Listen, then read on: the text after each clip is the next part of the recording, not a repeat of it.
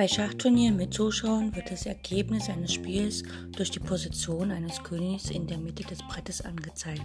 Alle anderen Figuren und Bauern werden wieder in die Standardaufstellung gebracht, also in die Grundstellung. Damit elektronische Schachbretter dies als Ergebnisanzeige registrieren, werden folgende Aufstellungen verwendet, die aufgrund des Abstands der beiden Könige während der Partie nicht auftreten können. Ein Remis wird angezeigt, dadurch, dass der weiße König auf E4 gestellt wird und der schwarze König auf E5. Ein Sieg für Weiß wird angezeigt, indem der weiße König auf E4 steht, der schwarze auf D5. Ein Sieg für Schwarz wird angezeigt, indem der weiße König auf D4 steht und der schwarze König auf E5.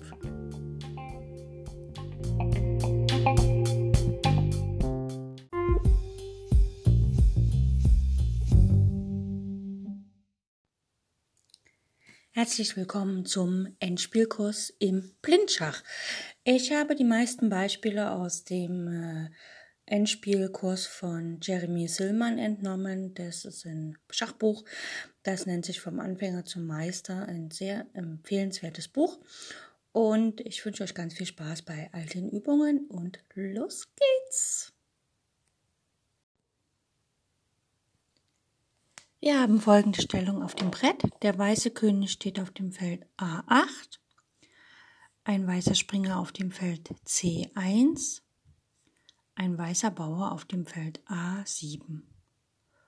Und es gibt einen schwarzen König auf dem Feld C8. Also weißer König A8, Springer C1, Bauer A7 und bei Schwarz gibt es nur den König auf C8. Wenn jetzt Weiß am Zug wäre und es gäbe nicht den Springer auf C1, dann könnte Weiß keinen Zug ausführen weil der Bauer auf A7 ist blockiert durch den König auf A8 und der Bauer auf A7 kann nichts auf B8 schlagen, da steht ja nichts.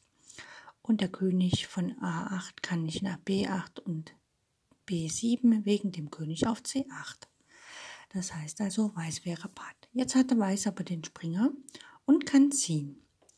Und wir können im Vorab überlegen, wird es Weiß schaffen zu gewinnen oder wird die Partie nur Remis gehalten, indem es Schwarz schafft, immer auf dem Feld B8 und B7 hin und her zu laufen und damit dem König nicht erlaubt, dem weißen König nicht erlaubt, von A8 auf die B-Linie zu setzen und somit den Bauern den Weg nach A8 freizumachen. Gut, überlegen wir.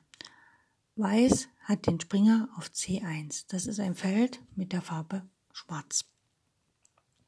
Schwarz hat sein König auf dem Feld C8, das ist ein weißes Feld. Wenn der Springer jetzt zieht, weiß ist ja im Zug, dann wechselt der Springer auf ein weißes Feld und kontrolliert damit ein schwarzes Feld. Das heißt, so potenziell ist es möglich, und Schwarz muss den König von, wenn er immer auf äh, C8, C7 wandern will, muss er ja auf das Feld C7, was ein schwarzes Feld ist. Das heißt also, irgendwann schafft es der Springer in dem Moment, das Feld C7 zu kontrollieren, wo Schwarz auf das Feld C7 will. Und damit kann Schwarz das Feld C7 nicht betreten, was er gern betreten will, muss ausweichen auf die D-Linie und dann kann Weiß den König einfach nach B8 spielen und mit A8 einziehen. Schauen wir nach, wie es geht. Der Springer von C1 will das Feld C7 kontrollieren. Das heißt, wir machen einen Zug und zwar gehen wir von C1 mit dem Springer nach B3, ein legitimer Zug. Schwarz hat keine Wahl, der möchte natürlich nicht den König, den weißen König von A8 auf die B-Linie lassen. Demzufolge setzt er einfach König C7. Geht in diesem Fall. Weiß ist am Zug, Weiß setzt seinen Springer, er möchte ja das Feld C7 kontrollieren. Springer von B 3 nach C5. Also immer schön Richtung Punkt C7. Schwarz ist am Zug. Schwarz hat keine Wahl. Er möchte nicht den weißen König nach B8 oder B7 lassen, also geht er nach C8. In Opposition zum König. Und jetzt ist Weiß dran. Weiß möchte mit dem Springer von C5 das Feld C7 kontrollieren. Und dazu geht er nach kann er nach A3 oder nach E3 gehen. Wir machen mal Springer A3 und damit kontrolliert der Springer das Feld C7. Jetzt kann Schwarz mit seinem König nicht nach C7 gehen, was er gerne machen würde, und demzufolge wäre die Partie für Weiß gewonnen, weil der König muss auf die D-Linie, sagen wir mal, geht nach D8. Jetzt spielt Weiß einfach König B8. Er geht sozusagen seinem Bauern aus dem Weg oder verlässt das Umwandlungsfeld, macht das, den Weg frei. Schwarz setzt von mir aus König D7 und dann spielt Weiß A8 und wandelt in eine Dame um. Damit hat er dann die Partie gewonnen, weil er kann dann relativ schnell matt sitzen. Gut, das war eine kleine Rätselaufgabe für euch, eine kleine Studie. Das heißt also, wenn der Springer auf einem schwarzen Feld steht, und der König auf einem weißen Feld, der, weiß, der schwarze König, und weiß am Zug ist, also der Springer quasi potenziell auf die Felderfarbe gehen kann, auf der der schwarze König jetzt steht, dann endet die Partie mit einem Sieg für Weiß. Anders wäre es, wenn der König auf der anderen Felderfarbe steht. Aber dazu später.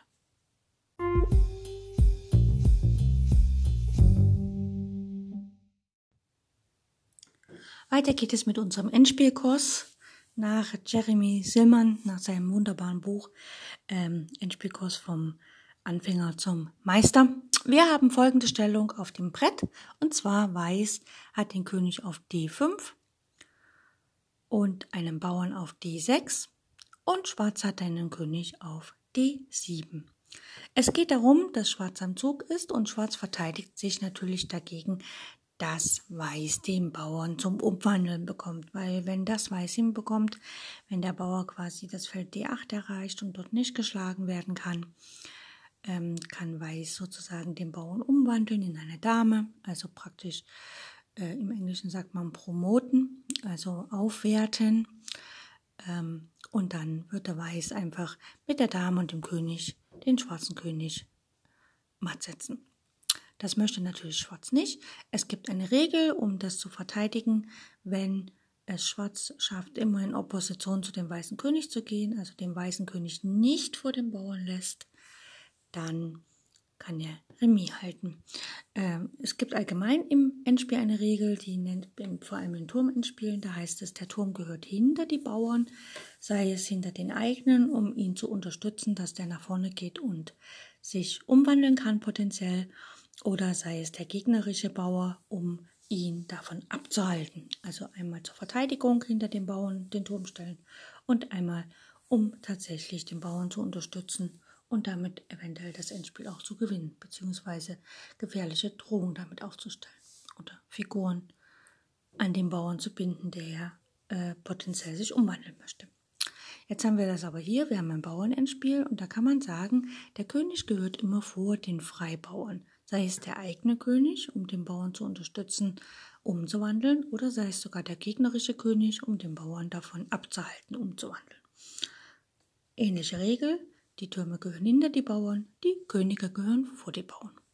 Allgemein ist es im Bauernendspiel sowieso so, dass äh, Bauern alleine nicht den, den Durchmarsch zur äh, gegnerischen Grundlinie äh, schaffen, sondern dass sie immer die Unterstützung des eigenen Königs brauchen. Gut, in unserer Stellung König D5, der Weiße und Bauer D6 und der schwarze König auf D7 ist Schwarz am Zug und Schwarz versucht vor dem Bauern zu bleiben. Also er, er steht ja jetzt in Opposition zu dem König, zu dem Weißen, also direkt gegenüber, dazwischen steht der Bauer. Ähm, aber er möchte halt, wenn der König nach E, der weiße König nach E6 oder nach E C6 geht, also neben dem Bauern, dann möchte er in Opposition gehen können und deswegen wählt er hier das Feld vor dem Bauern. Das heißt, er geht hier nach D8. Also Regel Nummer 1 für solche Endspiele, wenn wir sie verteidigen, wenn wir nicht in Opposition gehen können zum König, weil wir schon in Opposition stehen, versuchen wir immer vor dem Bauern zu bleiben. Gut, Weiß ist am Zug, spielt jetzt König E6. Und jetzt muss Schwarz in Opposition, in direkter Opposition zum König gehen, also nicht eine Schräge, also nicht nach ähm, C6, sondern nach E8, König E8. Jetzt steht er dem König direkt gegenüber. Der König kann nicht nach D7, also vor seinem Bauern gehen. Das würde er gerne machen, der weiße König. Und er kommt eh nicht auf die siebente Reihe. Also bleibt weiß nur der Zug D7 Schach. Ähm, es gibt noch eine weitere Regel, die besagt, wenn man mit dem Bauern auf die siebente Reihe mit Krawall kommt, endet die Partie meistens Remis. Mit Krawall heißt äh, mit Schach. Also jetzt hat er hier der Bauer von D6 nach D7 gezogen und Schach geboten dem König von E8. Jetzt greift wieder die erste Regel, der König geht vor dem Bauern. Er möchte ja nicht, wenn er nach F8 geht, kann der Bauer einziehen, was ein bisschen sinnlos ist. Also geht der König nach D8 auf das Umwandlungsfeld des Bauern.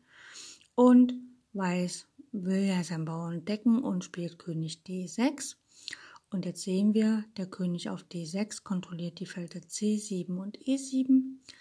Der Bauer auf D7 kontrolliert das Feld C8 und E8 und das sind die Felder, auf die der König von D8 nach gehen könnte, kann er aber nicht und er steht nicht im Schach und das ist ja eine ein äh, in der Regelkunde eine Situation, wo die Partie unentschieden endet und wir nennen das Patt. So, das geht also nicht. Wir gehen nochmal in die Ausgangsstellung zurück, wo der, wo der weiße König auf D5 steht und der schwarze auf D7 und dazwischen der Bauer auf D6. Also wir haben König D8 gespielt, Weiß hat König E6 gespielt, Schwarz hat König E8 gespielt, dann kam der Bauer nach D7 mit Schach, mit Krawall auf die siebente Reihe, also Remis, äh, König D8 und König D6. Was aber nach, wenn nach König D8 der König nicht nach E6 geht, sondern sagen wir mal nach C6. Dann macht Schwarz dasselbe, er geht in, Opposit in direkter Opposition zum weißen König, also König C8. Und wenn Weiß jetzt König äh, D7 spielt, also Bauer D7, dann ist es wieder mit Schach, mit Krawall, dann zieht der König rüber nach D8, geht direkt dem Bauern gegenüber. Weiß möchte seinen Bauern decken, also spielt der König D5, äh, D6 und damit ist es wieder Patt. Würde der König nicht nach D6 gehen, sondern sagen wir mal nach B7, dann kann der schwarze König den Bauern auf D7 schlagen und dann greift wieder eine Remis-Regel. Und zwar endet eine Schachpartie Remis, wenn das Material, was auf dem Brett zur Verfügung steht, nicht dazu ausreicht, einen der Könige matt zu setzen. Also und hier zwei Könige, die können sich gegenseitig noch nicht mal in Schach stellen. Das heißt also, hier wäre materiell gesehen nicht mehr die Möglichkeit, matt zu setzen und demzufolge endet die Partie dann auch Remis.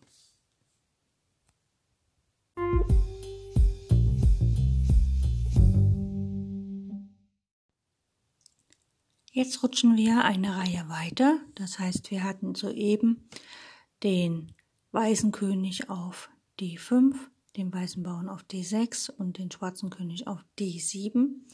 Jetzt rutschen wir eine Reihe weiter und schauen mal, was passiert, wenn der weiße König auf D4 steht, der weiße Bauer auf D5 und der weiße König auf D6. Schwarz ist am Zug und Schwarz befolgt also die Regel, wenn ich nicht in Opposition gehen kann, weil ich gerade in Opposition stehe, versuche ich vor dem Bauern zu bleiben, also spielt er König D7. Sehr einfache Regel. Ähm, Weiß spielt jetzt König E5. Er versucht mit sein König vor den Bauern zu kommen, denn wenn er auf das Feld D6 kommt, ist die Partie für ihn dann höchstwahrscheinlich gewonnen. Und hier befolgt Schwarz die Regel, immer in Opposition zum König zu gehen, zum weißen König, und ihn damit nicht auf die sechste Reihe vor dem Bauern zu lassen. Also spielt er König E7. Das gleiche wäre natürlich, wenn jetzt äh, statt König E5 Weiß König C5 gespielt hätte, dann wäre König C7 gefolgt. Weiß versucht seinen Bauern weiter nach vorne zu bringen und spielt D6 Schach. Schwarz geht vor dem Bauern, König D7, ne, er möchte nicht, dass der Bauer weiterläuft. Und Weiß geht wieder in Opposition mit seinem König, König D5. Hier greift wieder die Regel, wenn ich nicht in Opposition gehen kann, bleibe ich vor dem Bauern und der geht nach D8. Weiß versucht es weiter, König E6 und diese Stellung hatten wir schon. Dann kommt König E8, D7 Schach mit Krawall auf die siebente Reihe, bringt nichts, König D8 und Weiß spielt König D6, was Remis ist.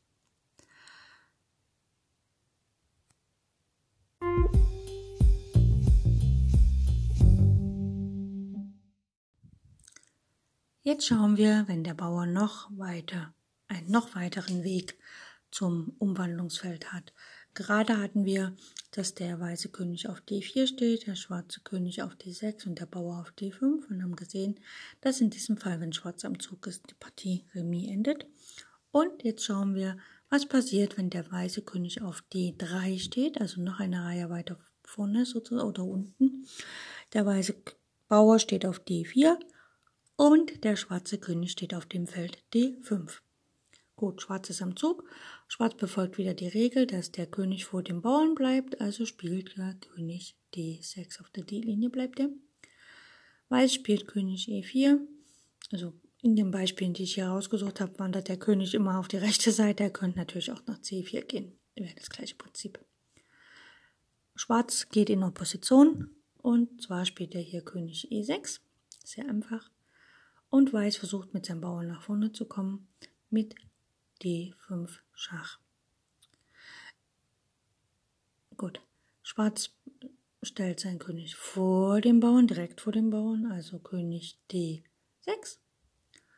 Und Weiß versucht es wieder mit König D4.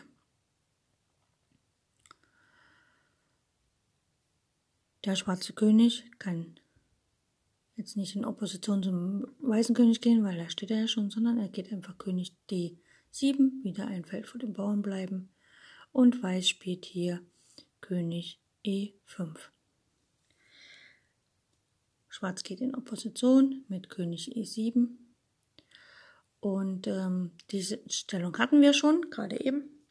Ähm, wenn jetzt Weiß weiterzieht, dann bleibt der König immer vor dem Bauern und falls der König zur Seite, der weiße König praktisch an der Seite steht, geht er in Opposition. Das sind so die zwei Regeln.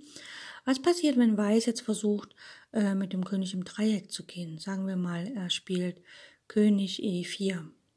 Dann kann ich ja jetzt nicht König E6 spielen, weil das Feld ist ja tabu wegen dem Bauern auf D5, äh, auf D, ja, D5. Deswegen kann ich nicht König E6 spielen. Dann bleibe ich einfach vor dem Bauern. Ich mache König D6. Wenn er jetzt weiß, muss er seinen Bauern decken. Er geht von mir aus nach D4. Dann habe ich die gleiche Stellung. Ich kann nicht mehr in Opposition gehen. Ich muss die Opposition verlassen. Also bleibe ich vor dem Bauern König D7. Wenn Weiß jetzt versucht, mich auszutricksen und zum Beispiel König E4 spielt, dann, ich will ja vor dem Bauern bleiben, spiele ich einfach König D6. Geht Schwarz wieder zurück nach D4, gehe ich zurück nach D7. Geht Schwarz jetzt nach E5, gehe ich nach E7. Geht Schwarz jetzt nach D4, gehe ich nach D6. Also ist überhaupt kein Unterschied. Geht Weiß jetzt nach E4, gehe ich wieder zurück auf das Feld D7. Geht Weiß jetzt auf das Feld E5 mit dem König, gehe ich nach E7. Jetzt setzt der Bauer sich in Bewegung. D6 Schach, gehe ich nach D7, König D7. Geht jetzt der König nach D5, bleibe ich vor dem Bauern, König D8. Geht der König jetzt nach E5, äh, E6, gehe ich nach E8 mit meinem König. Kommt jetzt der Schach, D7 Schach, Schach mit Krawall auf der siebten Reihe, gehe ich nach D8 auf das Umwandlungsfeld und falls jetzt König D6 geschieht, bin ich schon wieder patt gesetzt. Also kann der König das spielend verteidigen. Immer schön in Opposition bleiben und vor dem Bauern bleiben. Könige gehören vor dem Bauern, vor allem in der Verteidigung von Freibauern, gegen Freibauern. Okay, ein wichtiges Thema. Wenn ihr das nicht ähm, nachvollziehen könnt, konntet, dann mein Tipp, nehmt euch ein Schachbrett und spielt es auf dem Schachbrett nach bis zum Erbrechen. Man kann das auf der C-Linie spielen, auf der B-Linie, man kann es auf der E-Linie spielen, auf der F-Linie, auf der G-Linie, wo auch immer. Randbauern sind etwas Spezielles, da kommen wir später noch dazu. Okay, bis bald mal wieder.